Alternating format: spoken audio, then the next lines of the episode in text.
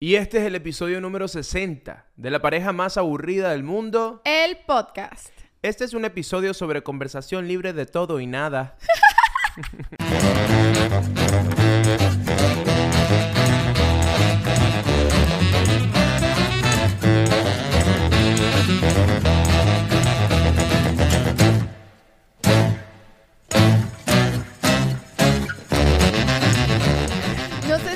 más la voz de TikTok o tu voz haciendo la voz de TikTok. Esta es mi voz haciendo la voz de TikTok. No, creo que se diría TikTok, ¿no? Esta es mi voz haciendo la voz de TikTok. De TikTok. Este Sintán acostándose en el mueble azul. Puedo hablar así todo el día. Puedo hablar así todo el día. Bueno, miren, bienvenidos a este episodio, el último episodio del año. Este es el último episodio del año. no puedo parar, no puedo parar, no puedo parar. Miren, ¿cómo están? Bienvenidos a todos. Llegamos finalmente al episodio de conversación libre de todo y nada. Yo te digo una vaina. Yo últimamente siento que ya yo hago este podcast solo para llegar a los episodios de conversación libre de todo y nada. ¿Sabes? Como Esa que- es la meta. Esa es la meta. Estoy, es- llegué al 50, hago conversación libre de todo y nada y digo, Dios mío, hay que hacer nueve para llegar a otra conversación libre de todo y nada. ¡Vamos con todo! When you need mealtime inspiration, it's worth shopping Kroger, where you'll find over 30,000 mouthwatering choices that excite your inner foodie. And no matter what tasty choice you make, you'll enjoy our everyday low prices, plus extra ways to save, like digital coupons worth over $600 each week. You can also save up to $1 off per gallon at the pump with fuel points. More savings and more inspiring flavors make shopping Kroger worth it every time. Kroger, fresh for everyone. Fuel restrictions apply. Porque para los que están llegando, para los que no saben qué es conversación libre de todo y nada, eh, aquí en la pareja más aburrida del mundo tenemos una tradi- tradición que los más OG, los que tienen eh, tiempo acá, saben de qué va. Y es que cada 10 episodios nosotros hacemos un episodio donde no hay tema, donde nos venimos para acá, nos sentamos y empezamos a hablar perorata. Empezamos a hablar ¿Perorata? perorata. ¿Cómo es eso? Perorata, empiezas a hablar locura, ¿sabes? Miren, no, la- no, no hay un tema específico. Es como que, bueno, Liu, tú te sientes y vamos a ver qué fluye y Shakti igual. O capaz, no sé, tú tienes una carta bajo la manga, viniste preparada con algo. Creo que no, la verdad. Carta bajo la manga, no te me tengo. Pero vine con mira, mi voz de TikTok. ¿sabes qué? ¿Sabes qué? Algo que he descubierto a lo largo de todo este año de este podcast es que yo siempre aprendo palabras nuevas conversando contigo. ¿Qué coño de la madre? Es perorata. Bueno, porque es algo muy venezolano, Shakti.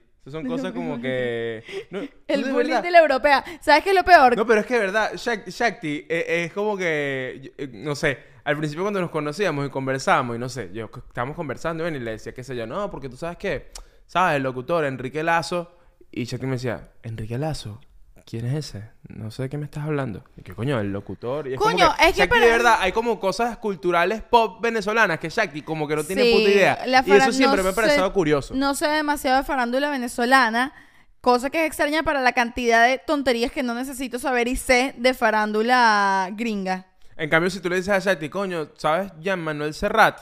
Y Shakti dice, mi cantante favorito. No, no. Nací en el Mediterráneo. Tu canción. Esta es mi canción. Nací en el Mediterráneo. Nací en el Mediterráneo. Alguien.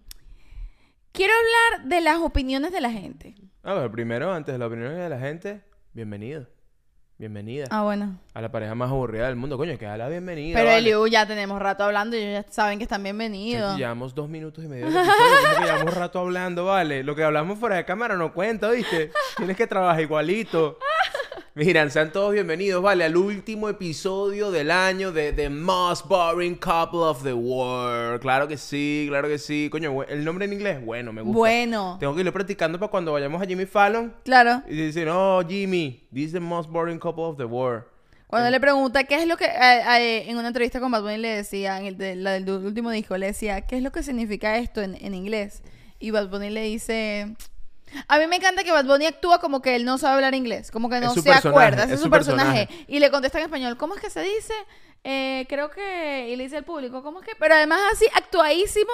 Sí, sí, sí, sí. Eh, nobody knows what is going to happen tomorrow. That- ¿Sí? Ok, sí, así. Y el carajo como que, ok, me lo dijiste antes de empezar porque ahora dejaste de hablar inglés. Miren, ¿ustedes cómo están? Eh, cuando esto está saliendo, ya fue Navidad. Navidad ya fue. Obvio. Ya llegaron los regalos. Ya llegó el niño Jesús y se fue. Sí. Ya llegó Santi, se fue. Eh, ¿Cómo están? ¿Cómo la están pasando? ¿Están viendo este episodio comiéndose las sobras de Navidad? ¿Cómo está esa arepita de pernil? ¿Ah? ¿Cómo está esa arepita de pernil? Hablando, hablando de arepita. Cuño, tengo como hambre, Shakti. Ay, sí. Me dio como hambrita. ¿Tendrás una arepita por ahí?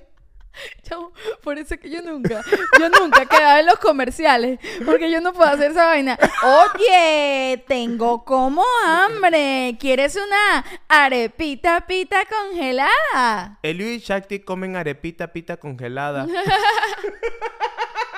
Bueno, ok, hoy me tocó a mí la arepita pita congelada para los que están llegando hoy, que es la arepita pita congelada. Nuestro querido patrocinante de estos episodios, Pan, sacó un nuevo producto que son arepas congeladas. ¿Qué quiere decir? Que tú las tienes en tu, en tu refrigerador y cuando quieres comer arepa las lanzas en el air fryer, en el sartén, en el horno, donde sea, y están listas. Es demasiado práctico y pues estamos haciendo semana tras semana este segmento que es arepita congelada que dependiendo de la semana le toca hacer un relleno a Shakti o un relleno a mí y esta vez le tocó a Shakti. ¿Qué re- ¿Con qué rellenaste esta arepita? Mira, este relleno, como este era conversación libre sobre todo y nada, yo lo rellené literalmente con todo y nada. Que Coño, va- pero debo decir, vale, la presentación me la lanzaste hoy bien, no jodas, Mucho vale. que decía.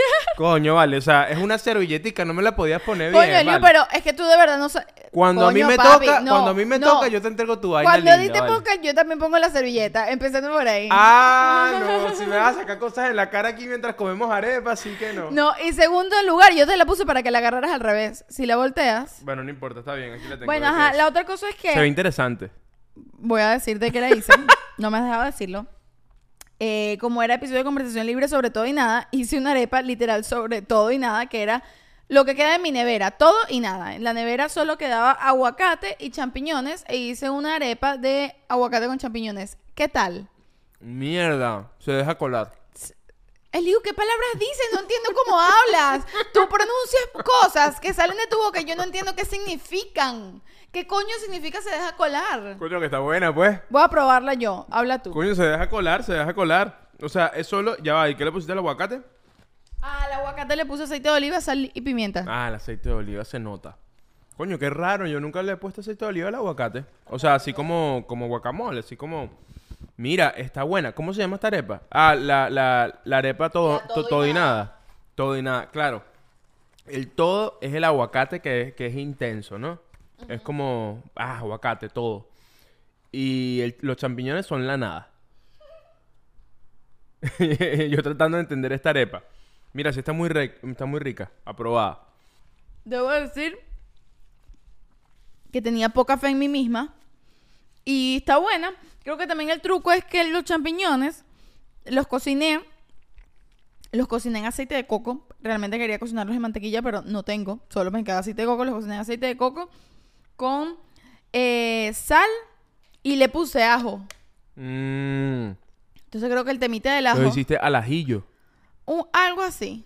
Pero mira, aprobado, o sea, queda en el menú. A mí me, gusta cuando descubrimos arepas rellenos que quedan para la casa. Coño, ¿sabes qué queríamos hacer en este episodio? Ya que es el último episodio del año. Votar, votemos, de, de todas las arepitas pitas congeladas. ¿Cuál fue la mejor? Yo voto, voy a nominar a la arepa de pan de jamón. Para yo yo voy a decir la lo mismo, creo que la, la número sin, uno es pan de sin jamón. duda, ¿no? La arepa de gana-. Entonces, oficialmente, la arepa ganadora de la arepita pita congelada de este año 2023 fue la arepa pan de La jamón. arepa pan de jamón, sin duda. Eh, es Y- el mejor pan de jamón que me he comido este año, de hecho. Y última cosa, eh, para que sepan, las arepitas pitas congeladas las pueden conseguir por ahora solamente en Estados Unidos y en España. Si quieren saber dónde las pueden comprar, en la descripción de este video está toda la info. Mira, eh, me emociona mucho que cuando sale este episodio, creo que sale el mismo día que estamos en el Carnegie Hall partiendo. Verga, Pa, déjame ver, pa, ya va. pa, Vamos a, vamos a confirmar, vamos Estoy a seguro, confirmar. estoy segurísimo. ¡Confirmado! El día de hoy, Eliu se está presentando en el Carnegie Hall. Entonces, bueno, nada, estás eh, viendo, escuchando este episodio tempranito y vives en New York. Coño, vete al show de José Rafael Guzmán, Candela, que yo voy a estar abriendo en el Carnegie Hall en Nueva York. Y mañana, Mañana, jueves 28, voy a estar abriendo el show Candela José Rafael Guzmán en el Fillmore Miami. Ve y compra tus entradas, va a estar lindo, va a estar bellísimo. Allá nos abrazamos, nos besamos, la pasamos rico. Estoy muy emocionada, honestamente, tengo mucha emoción. Ah, y con esto les quería decir que como todo el show de se volvió el highlight de nuestro diciembre, en el episodio pasado yo les dije, o en hace dos episodios creo, que yo le iba a ganar a diciembre, ¿te acuerdas? Sí, sí. Que yo iba a llegar a enero, no joda.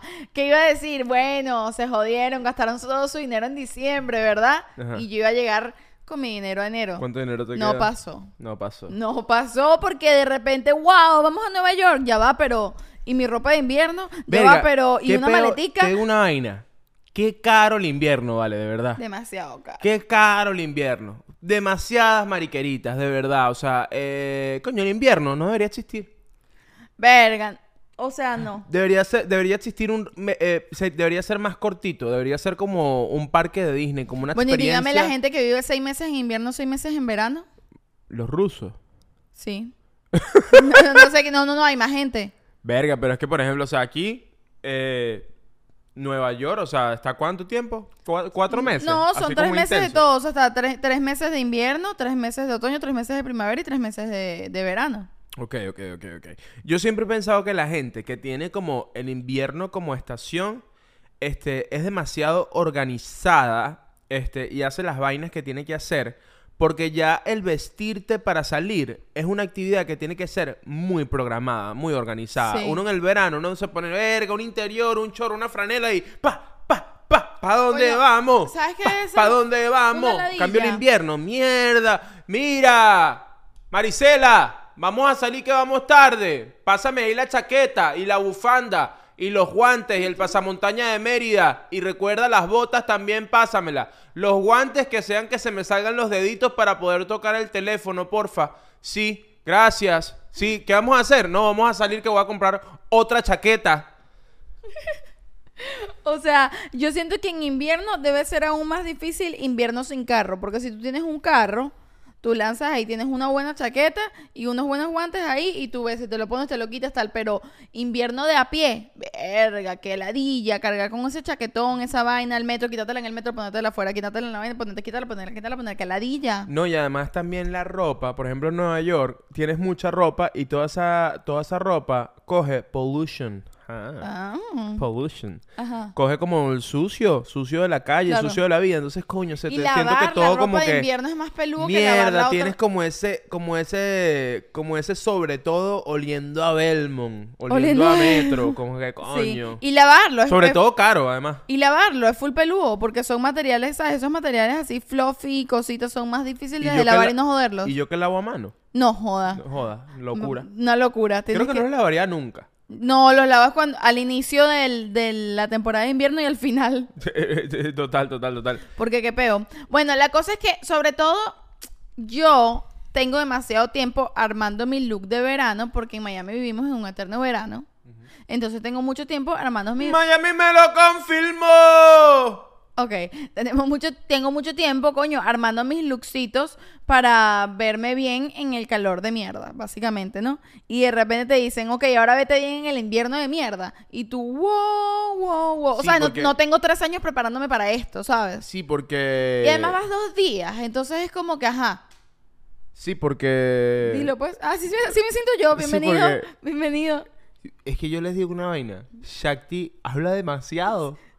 No para de hablar. Yo le digo, coño, Shakti, pero es mi podcast también. Déjame un ratico, pero no me deja hablar. Ella me dice, antes de grabar, me dice, Eliu, no hables, tú solo canta. Yo, digo, coño, pero yo quiero, yo quiero, Sí, claro. yo tengo opiniones que aportar también. No, ¿sabes qué pasa? Dijiste lo del carro. Y la verdad es que también qué ladilla lo del carro en invierno. Porque ¿sabes qué es ladilla? Que si quitar el- los vidrios congelados. Ay, verdad. eh, ¿Sabes? Como li- Claro. limpiar, quitar la nieve del carro. Claro. Es como... Y qué bolas que uno tiene como esta vaina, coño. Yo que vi muchas películas con nieve desde echar a llave, yo quería vivir esa mierda. De Hay una película que a mí me encantaba pequeño, que tengo años que no veo, que se llamaba Día de Pinta, creo que la pasaba en Nickelodeon. Ok. Y era literal la película de carajitos, película de colegio, pero eh, los carajos, los carajitos no iban al colegio porque era día de pinta porque el invierno no deja, hay una tormenta de nieve en la ciudad, Ajá. ¿no? Que, que sí, en Chicago, una tormenta de nieve y dicen, día de pinta, los niños no tienen clase. Entonces, la vaina es que todos los niños salen. eh, Creo que la recuerdo, me suena. Salen es a jugar en la nieve, a esquiar, a lanzarse en trineo y hay toda una dinámica en el día de pinta. Y la yo quería realidad- tener- yo quería, yo vi, veía esa película y yo decía, yo quiero tener un fucking día de pinta para jugar en la nieve. Cuando yo tenía un día de pinta, era para jugar fútbol en la tierra De bolas. y me caía en la tierra y coño, las manos ensangrentadas por la tierra y las piedritas. Y además Y yo, lo esta- insólito. verga, Latinoamérica. Lo insólito es que en la vida real, un día, el día de pinta, como que si la nieve está tan fuerte como para que los niños no puedan ir al colegio, probablemente no vas a estar en la calle haciendo trineos y No lo sé, vas creo a- que yo sí. creo que vas a estar bien encerrado en tu casa con tu No. mamá y con tu papá bien ladillado. Capaz no, porque a lo mejor tiene que ver con un tema de vías cerradas, de que no puedes manejar por ahí porque están las calles como trancadas, pero si tú tienes cerca, tienes como mucha nieve, tú puedes salir a jugar con tus amigos ahí al frente de la casa con la nieve. ¿Me entiendes? Bueno, sí, depende de qué tan fuerte esté la vaina, pero si hay una tormenta de nieve, una vaina así, no vas ni a salir de la casa, es lo que yo creo. Ay, ¿qué vas a saber tú, mi amor? Tú no vives en invierno. Bueno, es verdad. yo no- lo el tiempo más largo que yo he pasado en invierno han sido que sí, dos semanas, tres semanas. ¿Sabes? No, no he pasado ni un mes completo en, en una ciudad con invierno. Bueno, y cuando yo estoy molesto contigo que te hago la ley del hielo. Ay, que se pone fría esta casa. pone fría la casa, ley del hielo, Jack Diablo. Y yo, ¿quién me habló? No escucho nada. No escucho nada, no me interesa. Verga, los adultos con- Tintán, dile a tu mamá que estoy haciendo arepa, que si quiere. Los adultos, los adultos que dejan de hablarle a alguien me parece la cosa más lame y patética que hay en el universo. Lame y patética, como si no fuesen la misma palabra. Claro, claro. Eh, me parece demasiado triste porque es como que eres un adulto, tipo, te puedes molestar con alguien, obviamente, te puedes molestar con alguien, pero de hacerle la ley del hielo a alguien como adulto no es legal. Es como, es como estúpido, es estúpido. A menos que te den un muy mal regalo de intercambio. ok. Te dan un muy mal regalo de intercambio. Ay, pónganme en los comentarios qué fue lo peor que les regalaron para divertirme leyendo esto. Eh, No, lo peor y lo mejor. Ok, el lo regalo que recibieron de. Navidad. Este, claro, Shanti, si hay más comentarios. Ok, ok. Mira, mientras más comentarios hay. Ya estamos hablando aquí en privado. Mientras más comentarios hay, mejor para nosotros. Pongan en los comentarios, pongan en los comentarios allí su peor regalo, su mejor regalo. Es mejor, gafa. ¿No lo ves? Mira. No, mira, pero, pero, pero de verdad, pónganlo en los comentarios porque eh, hoy este año me di cuenta que nosotros llevamos como dos años seguidos que no, no, no jugamos amigos secretos. Es que no tenemos amigos, ni secretos, ni no Es secretos. que ya de panas no hay verga, vale. Tintán no regala nada. Nadie me quiere, todos me odian, mejor me como un gusanito. Na na na na na na na na A mí me gusta jugar Amigo Secreto, la verdad. Ojalá alguien me invitara a jugar un Amigo Ya, a Secreto. nosotros más nunca nos invitaron porque la última vez que nos invitaron, Shakti, nos invitaron así como que, ay, que no es amigo secreto. Shakti dijo que sí y, dijo, yo me encargo y metió los números, los nombres en una página, llegaron unos Primero que nada- se encargó de todo y la gente no quería que Shakti se encargara, esa era la realidad. Deja Pero hablar- Shakti muy Mónica Geller, Estás hablando quiso- paja. ab- abrió un grupo de WhatsApp para Estás hablando paja. Estás hablando paja porque primero que nada, a mí no me invitaron a un intercambio de regalos y yo me y yo lo dominé. No. Yo inventé yo inventé el intercambio de regalos y yo invité a la gente a mi intercambio de regalos que yo inventé. O sea, fue Claro. idea mía desde el inicio. Sí, creo que el vibe era que la gente aceptó un poco porque te quiere, pero la Sí. gente no estaba como que no Entonces dije, el coño de la madre no hago esta mierda más nunca. Es verdad, es Pero verdad, me encantaría que me invitaran. Pero, este, amo, yo amo el acto del intercambio porque los regalos son muy mierda siempre. Bueno, pero el, el- es- los eh, el divertido del juego. A mí me gusta mucho el regalo robado. Porque como si no compraste nada para nadie, igual van a ser puros regalos de mierda ahí más o menos. El juego del regalo robado me parece cool. Coño, este, sí, sí, sí es cool, pero al mismo tiempo es como que cuando sucede un desbalance, si alguien le regala a alguien algo caro. Y todo lo demás es económico, es como que mierda, querías hacer un buen regalo y... y Sí, pero cagaste. somos adultos, pues, o sea, no es tan... No es tan The Office la situación, ¿me entiendes? No, no, no, porque si pones un límite, pones 50 dólares y tú te cagaste en el límite y compraste algo de 100. es como Verga, que- pero no, no, no vengas a este juego, o sea, ya, ya, ya, yo siento que ya la gente no puede caer en ese lugar. Tipo, es un chiste que se ha repetido mil veces, lo hemos visto demasiado en televisión, todo el mundo lo sabe, todo el mundo lo sabe. Si el- hay un límite, no puedes pasarte del límite, Yo pues. soy el que no respeta el límite. ¿Por qué? Porque, coño, si veo algo que me gusta, que quiero regalarte, digo Pero es que, no es para mí, es regalo robado, ni siquiera sabes para No, no, quién no, yo es. estoy hablando de intercambio. Yo, yo- Ah. yo no he jugado regalo robado. Tú y yo no hemos jugado regalo Yo robado. en mi vida he jugado regalo No, no, robado, pero pero no, no, no contigo. no hemos o sea, cuando estaba chiquita, allá en Galicia, chévere. Pero, Ok. este, a lo que yo voy, por ejemplo, hace dos años, en el último, en el último intercambio en el que estuvimos, yo fui a comprar los regalos con Shakti. Y a mí me tocó Shakti. A mí me tocó Shakti. Entonces yo tuve que pasar toda la Navidad engañando a Shakti diciéndole que me tocó otra amiga. Este, y entonces ella fue conmigo, ah, bueno, yo sé que podemos regalarle, le regalamos esto y tal. Y fuimos y le compramos, yo lo llevé hasta las últimas consecuencias y le compramos ese regalo a esta amiga como si fuese eh, mi, mi amiga secreta. Y cuando di el regalo, fue a Shakti y le di este regalo a esta amiga igual porque fue como que, mira, no me tocaste, pero tuve que hacer como que... Pero, Eliu, ¿sabes qué? O sea, pudiste haber devuelto ese otro que compraste, no tenías por qué dárselo. No, pero era un regalo bonito, pues. Y yo dije, coño, está bien. O sea, a eso me refiero. Coño, ¿por qué tengo que limitarme a regalarle a una sola persona? Si we- ya compré esto, bueno, chévere, se lo regalamos, está lindo, Ay, pues. Eliu Santa Claus, él es muy generoso, muchachos. Eliu es muy generoso. ¿Te, te estás metiendo conmigo? No, para nada, me pareció muy generoso, pero lo que quiero decir es que Yo- es que pudiste tú- haberlo devuelto, lo Tú- pudiste haber eres muy devuelto. doble sentido. Tú a veces me dices, mi amor, te amo. Y yo digo, ¿por qué me odias? No, pero a mí sí me gusta hacer algo. A mí me gusta decir algo como si fuese mentira, pero es verdad. Y pongo tono de que es mentira. Por ¿Cómo ejemplo? Eliu. Sí, sí, te amo. ¿Qué? ¿Por qué? Exacto, porque es súper confuso. Y es como que es un chiste, no lo ama, sí lo ama. Pero es un chiste, ¿me amas o no me amas? No sé, lo descubriremos al final de este episodio. ¿Sabes de qué llegó el momento? ¿De qué? El momento de la suscripción. ¿Estás listo? Bueno, para los que están llegando, que es el momento de la suscripción, nosotros nos vamos a frizar, vamos a hacer una pose para unos 5 segundos para que tú tomes este tiempo para que te suscribes, te suscribas, dejes un comentario, le des like, te vayas para el Patreon, así que ¿cuál es la pose? Ay, yo creo que libre. Pose libre. Pose ah, de libre. conver- De, conversación libre de todo y nada. Claro, ¿viste? Ok, dale, Temática. pues. Dale, uno. Ok, uno, dos, dos, tres. tres. Listo. Perfecto. Espero que se hayan suscrito. No, y bueno, y además suscrito, coño, váyanse para el Patreon. ¿Qué pasó? ¿Cómo que tú estás solamente aquí? ¿Qué pasa? O sea, tienes que empezar el año bien, te tienes que ir al club de los aburridos.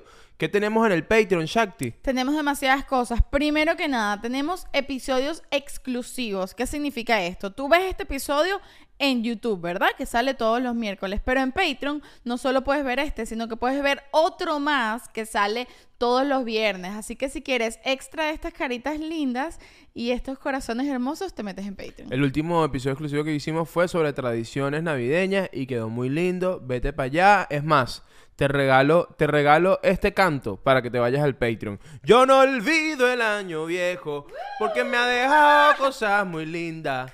Yo no olvido el año viejo porque me ha dejado cosas muy lindas.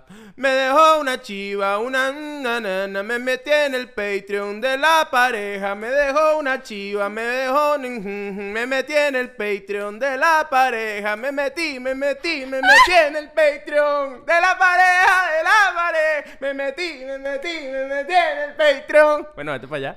Tú sí eres lindo, mi amor. De verdad que sí. No, de verdad, de verdad. ¿Qué pasó? ¿Te Me enamoraste? ¿Te enamoré, enamoraste? me enamoré, me, me flechaste con ese canto. De verdad que sí dije, wow, pero tú ese flow. ¡ah! Pero mira, mira, mira, este canto. ¿Pero qué pasa? Pero me, me puedes comer solo en el Patreon. Cortea, tú y yo ya en el 2028 todos locos, no joda, montando fotopies en ese Patreon. Mira, este, viste que esa canción es de Año Nuevo, no es de, Navi- no es de Navidad. Sí. O sea, sí es de Navidad, pero ah, yo siento que hay una La Navidad se divide en dos. Sí, es como que... Antes y después del 24. Es como antes y después de Cristo. Bueno, literalmente es antes y después de Cristo. Sí. Y, pero además es como que la, la música navideña del 24 Ya va. es súper contenta. Es súper Ajá. feliz. como que con mi burrito sabanero voy camino de... be- You better watch out. You better not cry. Es como Mira, que súper contenta. y ah, un punto Pero- ahí, punto ahí, antes de que pases a lo siguiente. ¿Sabes qué me parece demasiado gracioso? ¿Qué? Cuando la gente está cantando la música, o sea, veo muchos videos de gente que hace covers de canciones de Navidad. Y lo que me parece gracioso es que la música es como súper infantil, la, la Venezo- o sea, la, la que es en español y la que es en inglés. Es como súper infantil y súper juguetona, chévere. Y veo demasiadas mujeres cantando esas canciones, todas sexys así. Y Porque poniendo caras y poses. Porque los hacen como voz. No, no, no, no, en el mismo ritmo, pero poniendo cara y voz sexy. Es como que esto no es sexy, amiga. O sea, canta otra canción y ya, pero esto no es nada sexy Sí, porque sí, sí. estás poniendo esa cara. Bueno, es como que... eh, Hola, bebé. Es Navidad, ponte las pilas, ven para acá. Santa Claus is coming a tu cama. Hola bebé, es Navidad. Pide el regalo, yo te lo doy. Santa Claus is coming a tu cama. Como que, se- señora, ¿qué pasó? Sí, ¿Por qué hacen es como eso? que señora es santa, trae regalos a los niños. o sea, que, ca- ¿qué bájale pasa? Es como que quieren hacer como... Y que señora, guárdese ya, qué pena, qué pena de verdad. Mira, este, pero sí hay una distinción entre la música navideña después del 24 y la de antes del 24, porque la, la que viene después del 24, ya para despedir el año, mierda, es como. Y, y me gusta más. A mí también, porque esa que cantaste es tenía que- como, sabrosura, pero tenía potencia, A a mí- nostalgia. A mí, me recuerda a mi, a mi abuelita. La cantaste sabroso. a mi abuelita me, me recuerda y es como que y, y es como que se baila porque además también se puede bailar pegadito es sexy es como Esa que sí puede ser sexy, yo claro. no olvido el año viejo porque me ha dejado cosas Ajá. muy lindas es muy es muy raro Él me gustó. Ah, bueno. vamos, a, No, mira. vamos a coger con villancicos. No, ¿sabes qué pasa? Siento como que esa, la música que es después del 24, que es más para fin de año, es para adultos. La que es para el 24 es para niños. A mí me parece para adultos estas canciones que son así full de coro, que, que, que es como de el momento cumbre de las películas navideñas, que es así como de... eh, Este Christmas Carol, que es bastante gringo, que es como que...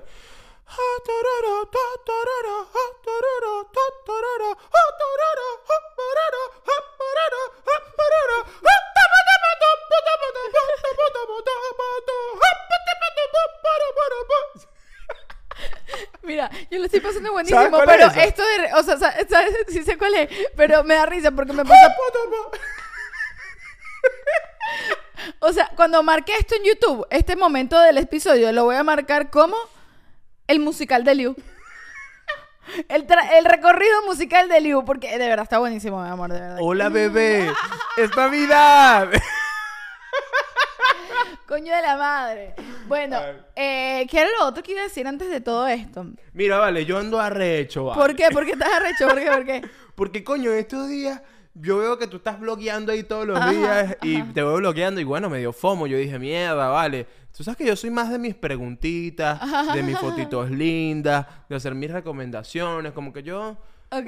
Pero dijiste, voy a bloguear. Y yo, coño, voy a bloguear. Y yo ese día, bueno, empecé a bloguear haciendo mi recetica del almuerzo que me tocaba cocinar a mí. Y yo compré unos, fil- unos filetes miñón, unos filetes allí para hacer una, una, una carnita rica. Ajá. No joda, hago la receta, regalo la receta. Miren, esta es mi receta, prepárenla. Este, va a quedar rico y tal. Los comentarios. Coño, vas a rayar el sartén. Coño, la carne no se pincha, vale. Todo el mundo lo sabe. ¿Sabes qué arrechera? Que te usa el todo el mundo lo sabe para regañarte. Mira, Como que tú vas a primero- todo, lo- todo el mundo sabe para odiarme. No me jodas, ¿vale? Primero, respeta. Tú no puedes venir a usar así de todo el mundo lo sabe como a ti te dé la Miren, gana. el todo el mundo lo sabe, se, se usa con prudencia, ustedes lo saben, con prudencia, con cordura. Creo que- Tú estás en tu casa y tú sabes que tú le lanzas, todo el mundo lo sabe, a tu hembra o a tu macho en el momento que es, no puedes lanzarlo así todo el tiempo. Exacto, primero no te vuelvas loco. Re- necesitamos hacer como el uno, ¿sabes? Que el uno sacó sus reglas oficiales. El Liu y ¿Cuándo yo lanzas la carta? vamos a sacar nuestras reglas oficiales de todo el mundo lo sabe. Primero que nada, no puedes usar dos todo el mundo lo sabe en dos oraciones seguidas, ¿me entiendes? Un, un hater, un hater que nos ve ahorita. No, yo digo esa mierda cuando me da la puta gana. Cállate que ya patenté la maldita oración. Entonces no la puedes usar cuando te dé la gana así dos veces seguidas, ocho veces seguidas, lo vas a- me lo vas a putear, ¿vale? Eh, mira, pero la cosa es que, coño, empecé a bloguear y la gente recha porque que yo estoy rayando mi sartén. Yo rayo mi sartén, ¿cuál es el problema? Solo es un sartén. Entonces lo dije en la historia, muchacho, la comida quedó rica. Solo es un sartén, si se raya, no pasa nada. Yo puedo cocinar con no, y sartén. además eres un adulto, yo, pues. yo Lo... puedo cocinar con el sartén rayado. Eh, Lo he hecho toda mi vida. Pero ya va, ya va. Vamos a ver una pausa ahí. Primero, eres un adulto. Creo que yo creo, además conociéndote a ti, no creo que estabas haciéndole así al sartén. Está- sacaste un pedacito de la carne y ya, o sea, no lo estabas rayando. No, pues con, con la cucharilla, tenía una cuchara, cucharilla de metal, le estaba echando Creo como que el jugo estaban arriba. siendo exagerados. Yo lo vi, estaban siendo full exagerados. Pero bueno, en fin, este... Ah, entonces puse, si se raya mucho, me compro tu sartén y ya, solo es un sartén, porque la verdad es que, bueno, solo es un sartén. Además, yo no compro unos sartenes así carísimos, yo compro un sartén y ya. Y cuando se me daña, lo cambio. Entonces alguien me pone, consumista. Y yo le digo, Sí soy. sí, me vine a este país por eso, porque amo el consumo. Vivo por el consumo, le rezo al consumo. Dios, consumidor, deja de consumirme tanto y dame más consumo. Por favor, te pido, señor, dame, dame muchísimo dinero para comprar todos los sartenes que me den la puta gana en el 2024. ¿Ah? Dame dinero para comprar cucharillas de madera para no rayar mi sartén y aún así no comprarlas porque no quiero comprar cucharillas de madera. Quiero rayar mi sartén, botarlo y comprar otro. Es que eh, justo de todo este tema, quería hablar de esto justo al inicio del episodio, que digo, quiero hablar de las opiniones de la gente. ¿Te acuerdas que dije eso al inicio? ¿Ah, sí dijiste Sí, eso? dije eso y lo ignoré. Me dijiste, todavía no, no podemos hablar de esto. Entonces, ahora llegó el momento. Porque iba a hablar justo de eso. Toda esta semana he estado haciendo vlog y entonces he estado compartiendo muchísimo más de nuestra vida por stories y la gente tiene muchas opiniones. Tipo como que, wow, me sorprendió, me sorprendió la necesidad de la gente de dar ciertas opiniones que no me parecen tan necesarias. Pero tengo una vaina, yo I'm disagree. O no, hay gente que me ha dicho cosas increíbles y hay gente divertida. hay esta persona amo en redes sociales, la gente que te manda un comentario y te manda un comentario demasiado gracioso. Cuando me mandan comentarios así de gracioso, yo busco el view por toda la casa y que mira lo que me dijeron. Bueno, pero obvio, obvio uno quiere, o sea, es el ego, pues uno quiere que le, que le digan cosas lindas y divertidas. no, pero no es el ego, no. sí es el ego. No, o sea, sí y no, pero ya va. Yo siento que si yo estoy en internet y yo le escribo algo a alguien, yo no tengo... Si yo tengo algo- una opinión de mierda sobre una persona, digo, "Er, me pareces un imbécil, me parece que eres horrible, me parece que estás gordo y me parece que cállate la boca, te odio. No se la digo, no lo sigo y pero ya, te ¿me dijeron entiendes? imbécil, horrible o gorda. Va- de varias maneras. De varias maneras. Sí, ¿Sí? Pero dime un comentario horrible que te hayan dicho. Lanza. Una, una tipa me dijo, no te compres eso, te queda horrible, pareces embarazada. Pero ¿sabes qué? Yo, estoy, yo estoy en desacuerdo. ¿Sabes por qué estoy en desacuerdo? Esto lo hablamos eh, eh, fuera del aire. Ajá, ajá. Pero lo vamos a hablar ahorita. Porque, por ejemplo, el ejemplo del sartén. Yo estoy diciendo, coño, no se preocupe por el sartén. No pasa nada. Pero yo defen- defiendo y defenderé a la persona que me quiere decir... Mira, vas a rayar el sartén. O sea, tú puedes y tienes derecho. Además, no me estás diciendo nada malo a mí. Sí. Y yo te, yo, yo te estoy mostrando cómo estoy cocinando. Sí. Entonces, coño, lo puedes decir.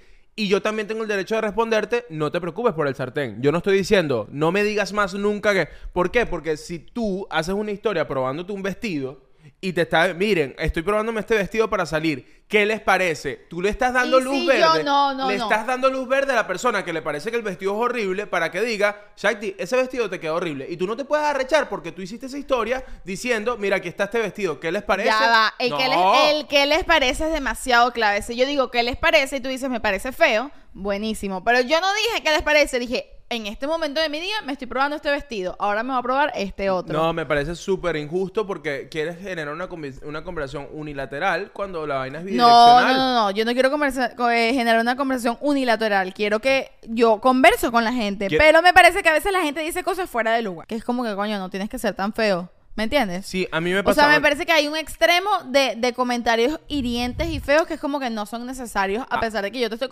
Es como la gente que dice, no, eh, si hay una si una persona es famosa, se tiene que calar todo porque tú te debes a tu público. No, no, no es calar, es que no se trata de Claro. calar todo, es entender que funciona así. ¿Entiendes lo que te quiero decir? Yo no me calo, yo no me calo, tú me conoces, yo no me calo huevonadas de la gente. Ajá. Pero yo soy el que tiene el poder de sentirme insultado, de, Sí, o lo que sea, sí, de lo que me obvio, digan, ¿me entiendes? Entonces es como que si yo veo un mensaje, primero, uno de 10 mensajes que recibe, uno es negativo. Ah, tú te vas a concentrar en ese negativo y vas a decir, no, la gente que está diciendo mensajes negativos, es como que yo no soy el papá de esa persona, esa persona debe estar molesta, triste por algo y la está pagando conmigo y está contestando porque vio mi foto, vio mi video que Claro. yo decidí montar. Bueno, ¿sabes qué es muy fuerte?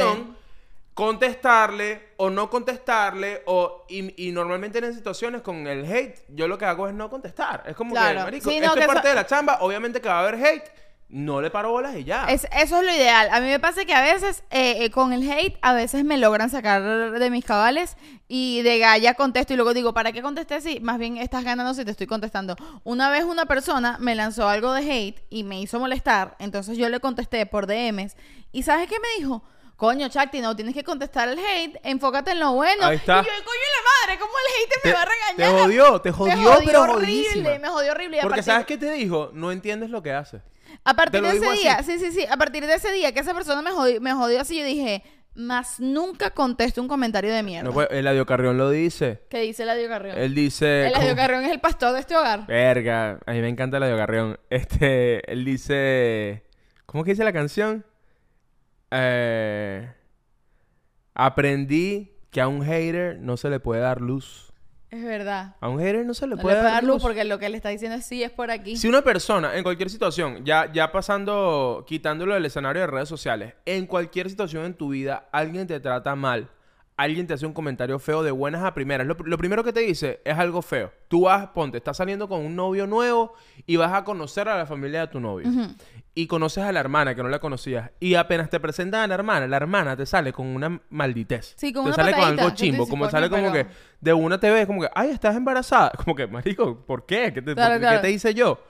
Ya tú ahí no tienes nada que conversar. Sí. Ya, ya, tú tienes que entender, coño, esta, esta persona es una persona burda de triste, pues. Te lo digo así en serio. Ahí no tienes que discutir, no tienes por qué. Mira que tu hermana es como que, ah, tienes que entender, ah, yo sé quién eres tú. Bloqueada en la vida real. Así, yo lo hago así en mi mente. Cuando viene alguien así, de una con. Bueno, lo- lo- está todo el episodio de pasivo-agresividad. Si no lo has visto, anda a verlo porque tiene que ver con esto. Pero de una para mí es como que, ah, ya entendí. Tú crees que me puedes joder y que me puedes herir. No, señor. Bloqueada Aquí no. en la vida real, Bloqueada en la vida eso. real. Bloqueada en la vida real. Yo no voy a responderte. Bueno, yo no. Pum. ¿saben qué, me, ¿saben qué me pasó ayer? Hablando del comentario, estás embarazada. Ayer eh, salimos y coño, antes de salir yo me había co- comido una vaina que me, me cayó mal. Me cayó malito y ustedes saben que yo, bueno, tengo mis problemas. ¿Te comiste un in- bebé? intestinales, básicamente. Tengo mis problemas intestinales y entonces... eh, Nada, me comí una vaina que me cayó mal y me infló burda el estómago. Tenía esa panza, no joda. Parecía que tenía cuatro meses de embarazo. Y bueno, de que tengo que salir a la calle, me vestí como me vestí, salgo. Salimos a la calle y nos encontramos con una amiga.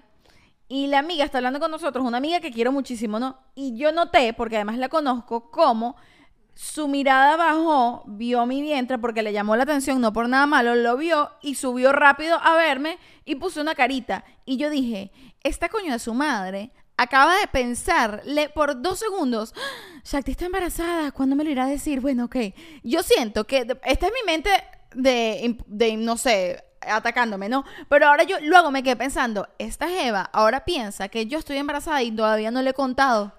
Claro, mira qué loco, porque yo estaba ahí al lado tuyo Ajá. y cuando yo vi esa misma mirada que bajó y subió, yo pensé que me estaba viendo el pene. Y dije, mierda. Dijo, pero si no te vio a ti, Esta estúpido. caraja debe pensar que tengo el pene demasiado grande. ¿Por qué me ve así? ¿Qué hace? Qué loco. Menos mal que me cuentas eso porque yo pensé completamente distinto. Estúpido.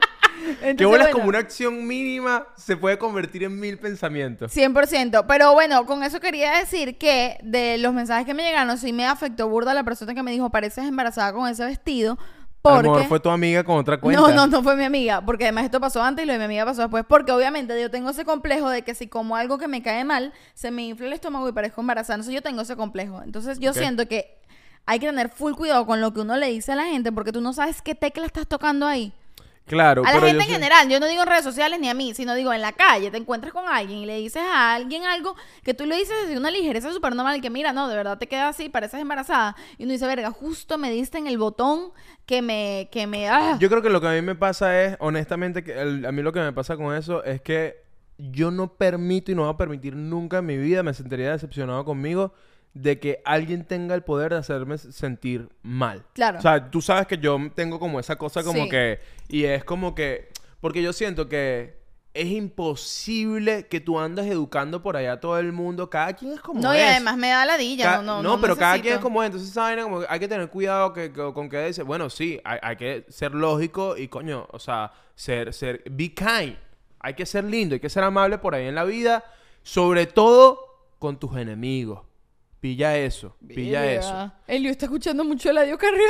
No, pero es que es verdad. es verdad, Es verdad, 100%. uno no puede sembrar ni dar odio por ahí. Este, pero tampoco uno, uno no puede depender su ánimo, su vaina, su peo por Lo cómo- que lo dice que la gente, piensa. No, porque, pero yo ¿qué es di- eso, lo que vale? quiero decir es que por muy duro que sea uno con las opiniones de la gente, que no me importa lo que nadie diga de mí, de repente hay alguien que utiliza la conversación, la, la combinación justa de palabras para decirte algo que sí te puede joder el día, por muy arrecho que uno sea. Lo, lo- ¿Sabes qué es lo peor? Que cuando te comiste eso que te cayó mal y te, y te inflaste, te dije, verga, amor, tú embarazada, te ves linda. Estúpido.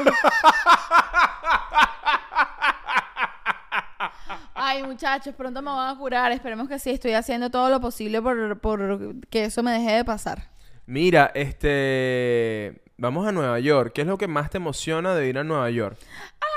De- la verdad, no lo sé. Creo que lo que más me emociona es que primera vez que voy a Nueva York desde un lugar muy distinto a las otras veces que he ido a Nueva York. Yo siempre he ido a Nueva York De vacaciones. eh, pues. de vacaciones. La última vez que fuimos fue hace como dos años, tres años. Como tres años. Hace como tres años fue la última vez que fuimos. Y también fue como que, coño, una escapada de una semana de vacaciones. Fueron, nos, nos regalamos nuestras vacaciones y tal y cual. Y esta es la primera vez que, aunque yo no soy la que me voy a presentar, pero siento que vamos por trabajo, No, ¿me sí, entiendes? vamos, vamos chamba. Vamos El por trabajo. es distinto. Y, y eso me hace sentir muy feliz y muy exitosa. Es como que, coño, estoy yendo a Nueva York por trabajo. Qué Sí. arrecho. A mí me, me pasa que, que poco a poco me está cayendo como el níquel de que, de que voy por chamba y, y, por, y, por- y no por chamba, o sea, voy, voy por la chamba de mis sueños. A mí me ha costado, me- toda esta semana he estado muy en este pedo de coño. A mí me pasa que para evitar los nervios y para estar súper concentrado en lo que tengo que hacer, siempre, a, a la hora de grabar un sketch, de grabar el podcast, de presentarme en el Carnegie Hall, este, me sirve mucho ver las cosas como una diligencia, como que muy de, de una manera muy deportiva. Es como que voy a salir a jugar este partido, tengo que jugarlo concentrado y ya después me, me, eh, entro en la emoción y en el peor de que, wow, qué, qué locura esto que está pasando, qué Sí. bello todo. Sí. Pero si entro en eso antes, me vuelvo mierda, me desconcentro, Claro. empiezo a llorar. Entonces es como que este, yo estoy en modo como que, bueno, hay que ir para el carne y hay que hacer goles, y hay que hacer, hay que hacer goles, vámonos. Y en estos días una amiga que vive en Nueva York, muy bella, pasó al lado del Carnegie y me mandó un video del Carnegie y va hasta la puerta de la gente que solo puede entrar, que va al stage. Ok. Y me dice, me graba la puerta principal y después va a esa puerta y dice, mira, por aquí vas a entrar tú. Y me dio como una vaina por dentro, chava, como... ¡Ah! ¡Mierda! qué locura! ¿Qué es esta vaina? ¿Qué es esta locura? ¿Me entiendes? Porque además ya Nueva York es como un stage. Yo, o sea, yo voy a Nueva York. Sí, sí, a la ciudad. Y ya yo siento nervios. Es como que, mierda, yo puedo caminar por aquí por la Quinta Avenida. Sí puedo. Sí puedo. sí me dejan. Y es la Quinta Avenida. Todo el mundo puede caminar esa Claro. mierda. Ahora imagínate ir y que hay un teatro rechísimo esperando por ti. Que haya, hay un carnecito que te van a dar. Ok, tome. Usted se Sí. ganó esto. Vaya a trabajar. Esa vaina es como que mierda. Es muy loco. ¿Qué No sé bolas? cómo me voy a sentir. ¿Qué bolas el nivel de marketing y el nivel de trabajo que puede tener una ciudad que implique, o sea, bueno, Nueva York tiene el eslogan de la mejor ciudad del mundo, ¿no? Sí. Tiene ese eslogan y todo el mundo, en cualquier lugar del mundo es como que, ah, Nueva York, ah, Nueva York. Llega un punto que ya a veces es como exagerado, como que, bueno, ok, es una ciudad. Y es que la ciudad es muy bella y tiene demasiadas vainas y obviamente a uno le, le gusta, pero hay algo de marketing en Nueva York, ¿no sientes? Pero yo creo que más que el marketing, o sea, sí hay marketing, pero también hay un peo con lo que tú no puedes discutir, que es la historia. sí, la Entonces, historia por- de la ciudad. Por ejemplo, eh, Nueva York es la mamá del stand-up. Es la mamá Claro. de la comedia. Es como si fueses a presentar tu película en, en, en Cannes. Claro. Literal. Es como que, mira, estás en el- eh, donde se inventó el cine. Sí. Ahí estás. Imagínate ir a presentarte Sí, hacer stand-up donde se inventó el donde se stand-up. inventó el stand-up Sí. y además, daticos de- del, del Carnegie, la única persona que se ha presentado eh, en esa sala del Carnegie Hall a hacer comedia en español es Franco Escamilla. Sí. El segundo voy a ser yo y el tercero José Rafael. Porque José Rafael dice, no, que yo soy el segundo. Ya va, papi, yo te voy a abrir. Yo te voy a abrir. Entonces, el segundo, papá que está aquí. Entonces, coño, la verdad es que hay mucha, hay mucha historia alrededor y creo que a mí me sirve mucho no tener este discurso en mi cabeza. Esto que estamos hablando, Sí, sí, si sí. lo pienso no, mucho, no, si lo piensas te vuelves loco, obviamente. Es como que no, no, no, no, no, no, no, no, no, no. Y creo que todo en la vida es un poco así. Ya, ya vamos a poner todo reflexivo. Veníamos todo como que, ¿para qué pasó? Y ya voy a entrar en la reflexión. Pero creo que es demasiado importante a la hora de lo que sea que vayas a hacer. Este, porque esto pasa hasta cuando tienes que hacer una presentación del trabajo y tienes demasiado nervio. eh, y es como que, coño, tienes que entender que no hay manera de que eso que tienes que hacer sea más grande que tú. No hay manera, porque lo estás haciendo tú. Tú llegaste a ese lugar por algo y no hay manera de que eso sea más grande que tú. Entonces no puedes poner eso más grande que tú. Y, y para entender eso, creo yo, he estado pensando mucho esta semana sobre eso. Para entender eso, tienes que entender que tienes que practicar. Parece una estupidez, pero yo siento que muchas veces menospreciamos la acción de la práctica. ¿Sabes? Como que quieres sostener lo que te toca hacer con, con el talento o como que, coño, voy a tener una buena energía o voy a tener, voy a pensar que todo va a salir bien y es como que sí, tú puedes hacer todo eso. Pero si tú practicas y practicas y practicas y practicas y practicas lo que tienes que hacer, coño, no hay, no hay manera Pero, de que o sea, eso sea más grande que tú. Una pregunta, ¿te refieres a... O sea, cuando tú dices eso, te refieres a... No sé cómo explicarlo, es como que cuando te, te llegó una oportunidad, una oportunidad grande y Sí. tú tienes, no es que vas a practicar esta semana, es que tienes tantos años haciendo esto y ya estás preparado para esta oportunidad. No, no, o sea, tú como po- que, lo, lo que lo que no hiciste en los últimos 10 años no lo vas a hacer en una semana. No, no, no, ¿A eso pero, te refieres? No, no, o sea, sí, sí, pero al mismo tiempo es como que eh, tú no puedes, aunque tú tengas muchos años de experiencia, Ujú. tú no puedes, eh, s- digamos que poner encima lo que vas a hacer a tus años de experiencia.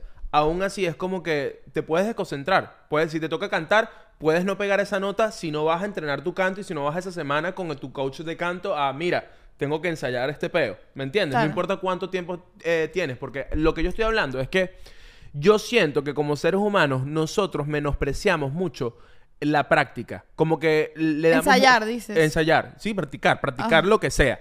Eh, le damos mucho peso al talento, ¿sabes? Como que una persona cocina bien es como que no, es que es muy talentoso cocinando, o es muy talentoso cantante, o es, muy talen- es un comediante muy talentoso. Sí. Y es como que te voy a decir una vaina. Si eres talentoso, no importa. Si no eres talentoso, no importa. Si te hicieron creer que no eres talentoso, no le pares bola a eso. Si te hicieron creer que eres talentoso, tampoco sirve de mucho porque lo único que importa es lo que tú practiques. ¿Y, y qué quiero decir yo con esto? Que no le damos valor a la práctica porque yo siento que los seres humanos no- nos ladillamos de la repetición. ¿Sabes? Como que pi- piensas, eh, como que, no, no, no, yo sé hacer esto. Y vas y lo haces. Y es como que, marico, si practicas y practicas, y digo, no, no un tema de, es de tu casa, Ajá. de hacer las vainas muchas veces en tu casa, porque es que en la práctica se va sembrando una rutina y al entrar en esa rutina se te abren más caminos. Claro, pero en este caso, por ejemplo, cuando dices practicar, ¿te refieres a, a ensayar en tu casa la rutina o te refieres como que a montarte? Las dos. Mm, Ok. O sea, tanto montarte mucho como en tu casa hacer mucho lo que vas a hacer. Le vas a cocinar a una gente que va a tu casa. Claro, ensayar la vaina y antes. tú dices, pues. marico, haz ese plato cuatro veces antes de De presentárselo a la gente. Yo, A por me ejemplo, cuando me voy a maquillar para una cosa y no sé cómo me voy a maquillar, esto suena tonto porque es una cosa mucho más frívola que lo que tú estás No, no, contando. no, pero no, no, es lo Pero mismo. el ejemplo funciona cuando, o sea, yo siempre me maquillo igual, para todos los días como mi maquillaje diario, pero si me quiero maquillar especial para un evento, coño, yo lo practico antes porque antes del evento yo tengo es one shot, ¿me entiendes? Por Claro. ejemplo, si este con este ejemplo siento que es muy fácil verlo. No sé, yo tengo que salir a las 8 de la noche porque el evento es a las 9. Yo me voy a empezar a maquillar a las 7 o suponte que necesita más tiempo, a las 6 me voy a hacer este maquillaje nuevo que nunca me he hecho y tengo que salir de mi casa a las 8. Dije, no me acuerdo qué hora, a las 8. Se hicieron las 7 y media, terminé el maquillaje, pero es primera vez que lo hago y me quedó mal. Y ya me tengo que ir, no me da tiempo de maquillarme y volverlo a intentar. Claro. Entonces es como que yo tuve que ver unos días antes, una semana antes, como que mira, si me voy a hacer esto nuevo y solo voy a tener una hora para hacerlo en ese momento para que salga bien, coño, lo practico antes para acá. Es que si haces una cosa, por- la primera vez que haces algo la vas a cagar. Sí, y yo siento que la gente piensa, yo de verdad, de verdad siento mucho esto, que es que es que la gente cree que tú haces una vaina una vez, dos, tres o hasta cinco veces y te salen mal cinco veces. Y es Dices que de eres uno, malo. Yo soy malo. Yo Claro, soy malísimo no, en esto no y renuncias y, va, y es como que no, falta mucho. Claro. Falta mucho. Ciertamente hay gente que es más talentosa y lo hace tres veces y ya conecta, pero la gente que es talentosa y confía en ese talento y dice, ah, no, ya yo sé hacer esto, va en caída. Sí. Porque el talento no sostiene nada. O sea, Cambia que una trabajo, persona el trabajo que duro. El, el tra- el trabajo y el, tra- el trabajo duro. Pero es que además, por eso es que lo llamo práctica y no trabajo duro, porque no es un trabajo duro. O sea, Ah, bueno- ¿Entiendes lo que te quiero decir? A veces se le llama, no, bueno, tienes que trabajar, tienes que josear. Me encanta el término josear. Ajá. Pero el tema de tú, por ejemplo, llevándolo a este, a este escenario de la, de la comedia, yo siento, y, y lo llevo a este escenario porque esta semana me ha llegado mucha gente al Instagram como de coño, ¿cómo comienzo a hacer comedia? ¿Cómo comienzo a hacer stand-up? Y es tan, la base es tan, siéntate a escribir lo que, lo, lo que, lo que sientes, lo que piensas, lo que te parece absurdo, lo que te parece, lo que, lo que odias, lo que te gusta, escríbelo y ve y presenta ese material en un open mic, pero además de presentarlo en un open mic, dilo en tu casa. Claro. Pronúncialo Díselo bueno en tu a casa. alguien. Díselo a alguien. Sí. Porque, porque a veces. Pero ni siquiera un como- chiste no es, no es el chiste escrito, es cómo lo voy a decir. Sí. Y tú tienes. A veces no, o sea, es, parte del stand-up es eso. Y hay 20.000 formas de decirlo. Y ahí está el arte. Yo no te puedo decir, no, es que ese chiste lo tienes que decir así. No, tú Claro. tienes que descubrir Y cómo decir ese chiste. ¿Y cómo lo descubres? En, en la práctica. Claro. No hay otra.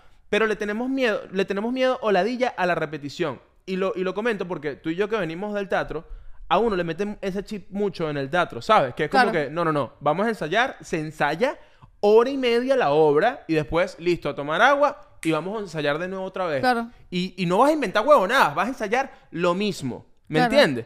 E- Que es aunque eso. es lo mismo, nunca es igual, además. Nunca es igual. Pero, Pero no tienes que hacerlo mil y un veces. Yo siento que, por ejemplo, eh, ligado a este tema, me pasa que siento que lo que yo aprendí este año, como que... el- ¿Estás oyendo eso? Sí, hay una rumba por ahí. Hay una Estamos- rumba aquí. Estamos en Navidad. Estamos en Navidad, bueno, ajá. Eh, creo que lo que me quedó de este año, como que el- la cosa más grande e importante para mí es no hay atajos para nada. O sea, si tuviese que resumir mi aprendizaje del año en una frase sería eso, no existen los atajos. Todo es tú trabajas y consigues un resultado. No nada pasa por arte de magia, no hay manera de hacerlo más rápido, no hay manera de darle la vuelta y saltar por no, no, no, no. Las cosas tienen un orden y un tiempo y si tú trabajas para algo lo consigues. Si no trabajas no lo consigues, punto. Y el tamaño de la ganancia es el tamaño de lo que tú trabajaste. 100%. O sea, no hay, no hay 100%. escapatoria. Por lo menos, o bueno, y hablamos de nuestra experiencia, así Obvio. lo, así lo hemos vivido. Y creo que tiene que ver, vuelvo e insisto mucho, este es el episodio de la práctica, pero lo insisto mucho.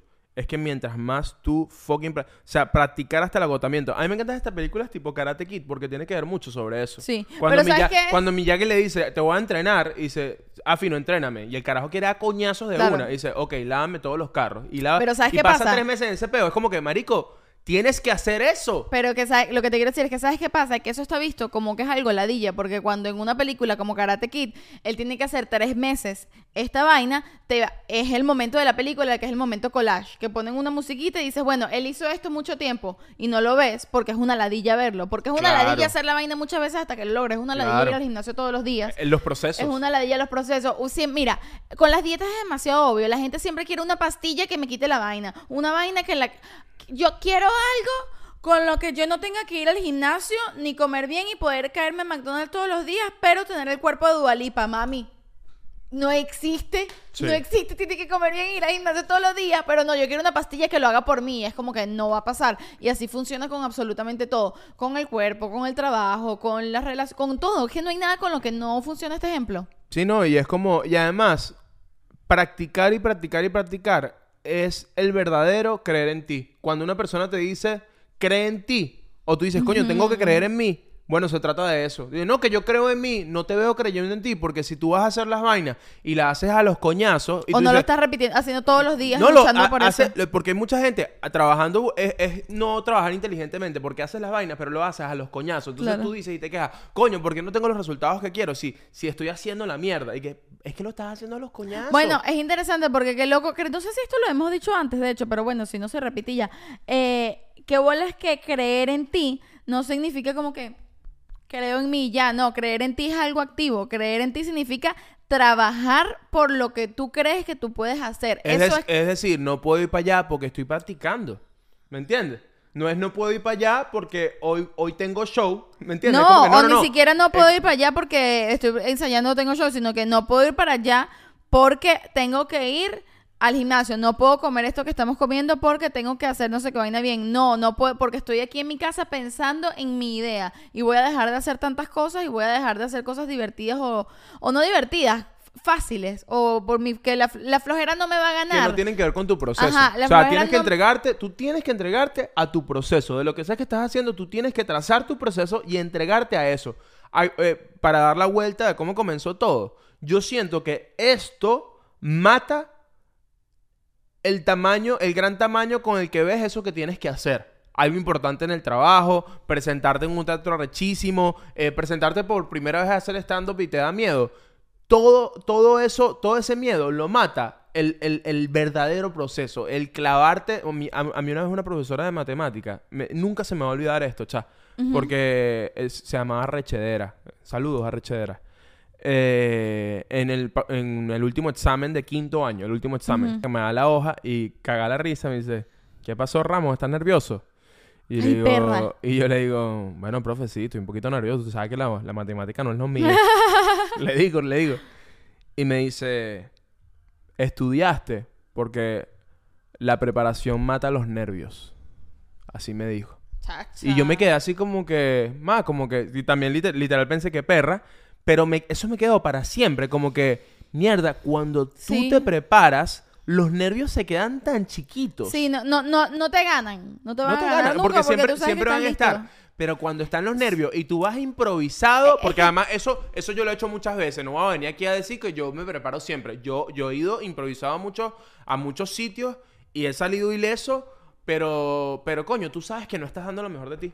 Es, es así. Y creo que también en un episodio lo dijimos, que ladilla, bueno, cosas para el año que viene, que ladilla hacer las vainas sintiendo... Es que uno la pasa mal. Cuando yo siento que estoy haciendo algo que no es increíble, me da ladilla, ¿me entiendes? Sí. En cambio, cuando digo, esto que voy a hacer, sea lo que sea que voy a hacer, va a ser el, no sé, voy a tomar agua, va a ser la mejor tomada de agua del mundo, ¿sabes? O cualquier cosa que uno Bueno, y, vaya a hacer. y- y en estos días hablábamos que Shakti y yo llegamos a la conclusión de que en el mundo hay estos dos tipos de personas.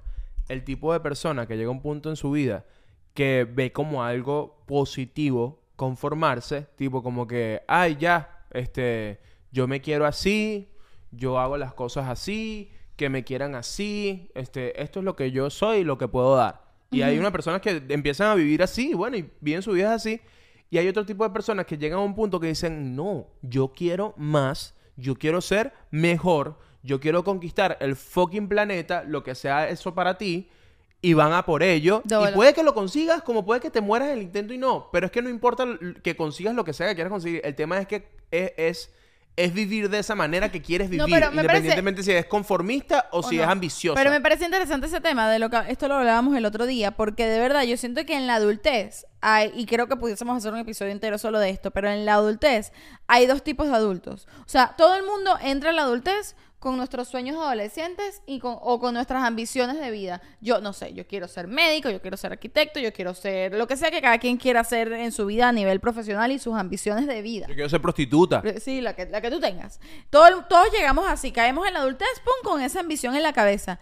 Y los primeros años de la adultez, en tus veintipico y, tal, tú bajas por eso, bajas por eso, bajas por eso, y cuando ya estás más acercando a los 30, tienes que tomar una decisión. Dices, ok, voy a seguir a por esto porque todavía no lo he conseguido, o porque es muy frustrante, es muy difícil, muy difícil. Eh, cuando dices, coño, yo quiero ser cantante, yo quiero ser cantante, sabes que es demasiado difícil el universo de la música, que ladilla, yo voy a, yo tengo este negocito aquí que me da plata, me da para vivir, vamos a quedarme con mi vaina, ¿me entiendes? No, sí, que, que, que La los matada trabajos- del sueño. Que los trabajos que tienes de transición, dejas de estar de transición y te casas con eso. Exacto, eso es lo que me costó, bueno, era una idea en desarrollo. Pero, pero sí, y yo creo que tiene que ver con que te das cuenta que es más peludo de lo que creías. Es demasiado peludo todo, pero tú no notas en la gente.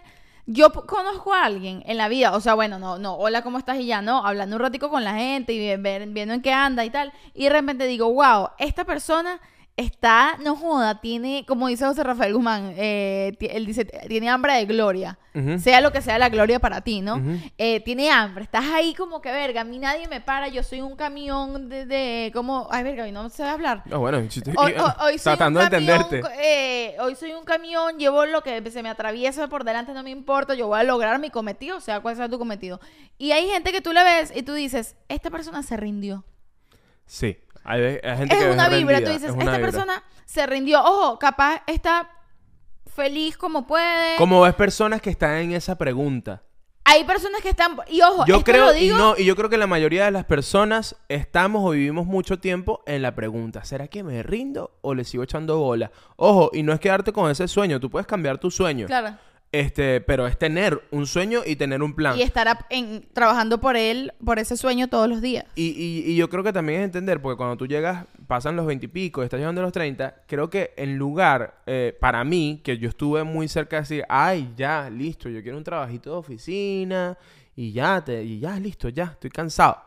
Este, que ojo, hay gente Nada que- malo, pero era muy lejano tu sueño, Nada pues. malo, pero, pero yo no quería trabajar en una oficina toda mi vida y hubo momentos que pensé, ¿será que yo tengo que trabajar en una oficina toda la vida? Y, y me di cuenta en el camino que es como que, ya va, espérate. Tú estás frustrado, estás triste porque no estás haciendo cosas que te gustan. Yo creo que lo que tú tienes que hacer, ya que ya pasaste los veintipico y, ya entendiste que no era tan fácil como creías, ya entendiste que no eres tan increíble como eras. Eso es demasiado importante que lo entiendas. Somos seres humanos como cualquier otro. Tú eres tan increíble como el de al lado. No como tu mamá o Te dijo o te que dijo hola. que, wow, tú eres el más increíble de todos. No eres el más increíble de todos. Claro. Eres tan increíble como lo somos todos. Eh, tú tienes, eh, ¿Qué quiere decir eso? Que eres un potencial. Cuando entiendes eso, dices, ok, tengo que trabajar. Tengo que Ahí trabajar. donde tú dices, y es lo que da miedo, mierda. Tengo vale, que la, fucking eh, trabajar. vale la pena todo eso. Exactamente. Pero O sea, eh, eh, es muy loco porque yo siento que y yo estábamos hablando de esto el otro día, como les digo, y siento como que mierda. Siento que cuando veo a alguien que se rindió o está en la toma de decisión de si rendirse o seguir intentando y darle, ¿sabes? Como la última milla a la vaina, siento que lo puedo reconocer mucho porque yo he estado ahí. O sea, yo, yo he estado en. Hay una línea muy delgada que te sientes como en una cuerda floja y depende de para el lado que caigas. Puedes caer para el lado de me rendí o para el lado de voy todo o nada, ¿me entiendes? Así como, como si estuviese en un casino, todo o nada, literal. Y yo siento que yo he estado en esa, en esa cuerda floja y que he Sí. estado muy cerca de decir, ¿sabes qué? Me rendí. Voy a dedicarme a cualquier mierda para sobrevivir y no morirme. Pero estás muerto por dentro. a tatuar. Tú tienes pinta de tatuador a veces. Chamo, a mí me encantaría ser tatuadora, ¿viste? Pero siento que es dificilísimo. En el futuro creo que puedes ser tatuadora. ¿En el futuro, en otra vida o Sí, en cuál no, futuro? cuando nos cancelen. No, yo creo que algún día sí me gustaría capaz tomar un cursito y hacer un tatuaje así chiquitico. A mí misma me lo hago. En una teta. No, no en una teta. Coño, El ¿sabes de la nalga, el de la nalga se viene. ¿Sabes qué sería increíble? Mi cara en un pezón No tuyo. va a pasar. Así chiquitica, mi no, cara no, chiquitica no, mis un pezón. son muy bellos yo no los voy a eh, tatuar. No sé, para ver si son bellos de verdad. Te muestro. Ahorita dale. Mira, Elio, estamos de salida. ¿Qué tienes para decir? de- Despídete. No, bueno, para cerrar este tema, me encanta cómo empezamos ligerito y nos fuimos profundo para adentro. Bueno, así somos. La Así pareja, somos. La pareja más intensa del mundo. Este, no, eh, te dejo aquí con este análisis. Yo creo que las personas eh, que desde chamos. Están sumergidos en el tema de lograr cosas. Por ejemplo, los niños, las niñas que hacen deporte a alto nivel desde chiquito. Que sí. si la gente que está en el- los niños que están en la cantera del Madrid o Hamilton chiquito que quería ser Fórmula 1 y, y, y- y andar en su karting todo el tiempo desde chiquito.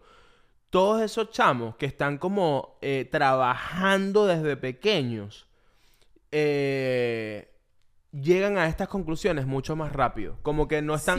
No están so- 100%. ojo, y no estoy hablando de los exitosos, porque obviamente hay casos de éxito, pero la mayoría de la gente que juega en la cantera del Madrid no llega al Madrid. No, obvio. Pero igual esos chamos estuvieron tan sometidos a entrenadores que les decían, no puedes parar, corre hasta allá. Es que, ¿sabes qué pasa? llegan a los 20 años, a los 25 años, con una mentalidad tan de que tenemos que hacer Yo las siento- Y uno anda a los 16 años to- eh, pendiente de unas tetas. Uno anda como que, verga, ¿cuándo será que me va como unas tetas, vale? Sí, obvio. que Lo, no". que- lo que quiero decir es que según la circunstancia de la vida de cada quien, hay cosas que se hacen más fácil y cosas que se hacen más difíciles, ¿no?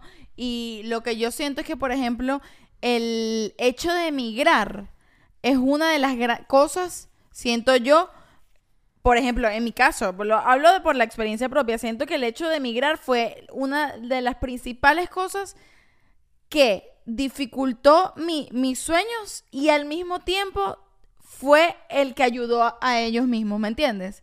O sea, fue mi, mi mayor enemigo, pero también fue mi mayor ventaja. Sí, bueno, es que... O sea, el, tema es el tema es cómo utilizar las circunstancias que te pasan. Tú puedes decidir que esas circunstancias te jodan la vida o puedes decidir que más bien no solo te la salven, sino que te la mejoren. Sí, y, y por eso, por eso te decía lo de, de- lo de cuando estás joven y estás por ahí perdiendo el tiempo, que no pasa nada, porque la juventud también es para eso y De es bolas. burda importante perder tiempo. Perder tiempo eh, para la mente es importante. Pero si tú tienes 16 años, tienes 15 años, o 10 años, o 20, y estás viendo esto, y nadie te ha dicho, este, practica, de, métele duro a tu pasión, yo te lo quiero decir, porque muchas veces el mensaje que nos dan es como que, bueno, pero está chamo, tiene tiempo para pensar de qué es lo que quiere No, hacer. Y tienes es como que que, ser obsesivo. ¿sabes qué pasa? No, y no solo obsesivo, sino que cuando uno está joven, uno tiene una conexión más directa con lo que uno es y con lo que uno quiere hacer. Sí. ¿Entiendes lo que te quiero decir? Ajá, 100%. Entonces, tú tienes 16 años, estás viendo esto, lo que te gusta y te interesa ahorita es burda de importante. Y hazlo todos los días. No dejes que ningún adulto, que ningún amigo menosprecie lo que tú quieres ser, porque te dicen que está chamo, porque te dicen que está chama, porque te dicen que no sabes lo que quieres. No, no dejes que nadie te menosprecie de esa Más manera. bien, yo siento que tienes El- que el- la adultez, cuando entramos en la adultez y entramos en los trabajos de mierda y entramos a pagar unas rentas y entramos como en toda esa locura, uno empieza a perderse allí y uno empieza a perder como el norte. Así que si eres un jovenzuelo, una jovenzuela, Eso que estás que quiere, que estás soñando, eso que quieres hacer, eso es. Y tienes que practicar mucho y tienes que prepararte mucho. Las vainas cuestan trabajo, pero dale, dale que lo vas a conseguir. Y sabes que es muy arrecho el tema de saber lo que quieres. Hay demasiada gente que no sabe lo que quieres. Entonces, si tú sabes lo que quieres, aprovecha porque eres uno de los pocos.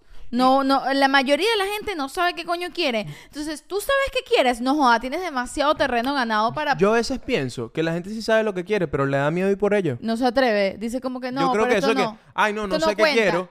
Yo, eso que dicen, ay, yo no sé qué quiero, es como que, sí, Sí, sabes, sabes. pero te da miedo. Sí. Sí sabes. Pero mira, Liu, se nos acabó el tiempo. Despídete. Despídete de chao. Ah, de chao. De chao, sí, de Coño, es el último episodio del año. ¿Cómo me Bueno, despides no, chao? y por cierto, este es el último episodio del año y que sepan que el episodio que viene, el primer episodio del año, no creo que se nos olvidó, es el episodio de las metas. Vamos a leer las metas que hicimos el año pasado, eh, 2022, y vamos a decir nuestras nuevas metas. Este, gracias por estar aquí con nosotros, de verdad, este año ha sido un año demasiado loco, demasiado increíble, demasiado trabajo. Sigo con la infección de oído. Yo estoy aquí trabajando en dolor. Este, no me quejo, pero que sepan No, que pero ya estás no- mejor. Pero que todavía no me he curado, no me he curado del todo. Pero estoy demasiado feliz de que estemos cerrando el año juntos. Gracias por estar acá. Voy a hacer un conteo, como voy a hacer un conteo de feliz año. Ok. Cinco. Ya va, pero ya antes de que empieces, haces el conteo, gritamos feliz año y ya, y se acabó este episodio. No, no, no sé, no sé. Sí, Ok. se acabó este episodio. Cinco, cuatro, Cuatro, tres, tres, dos, dos, uno. uno. ¡Feliz ¡Feliz año!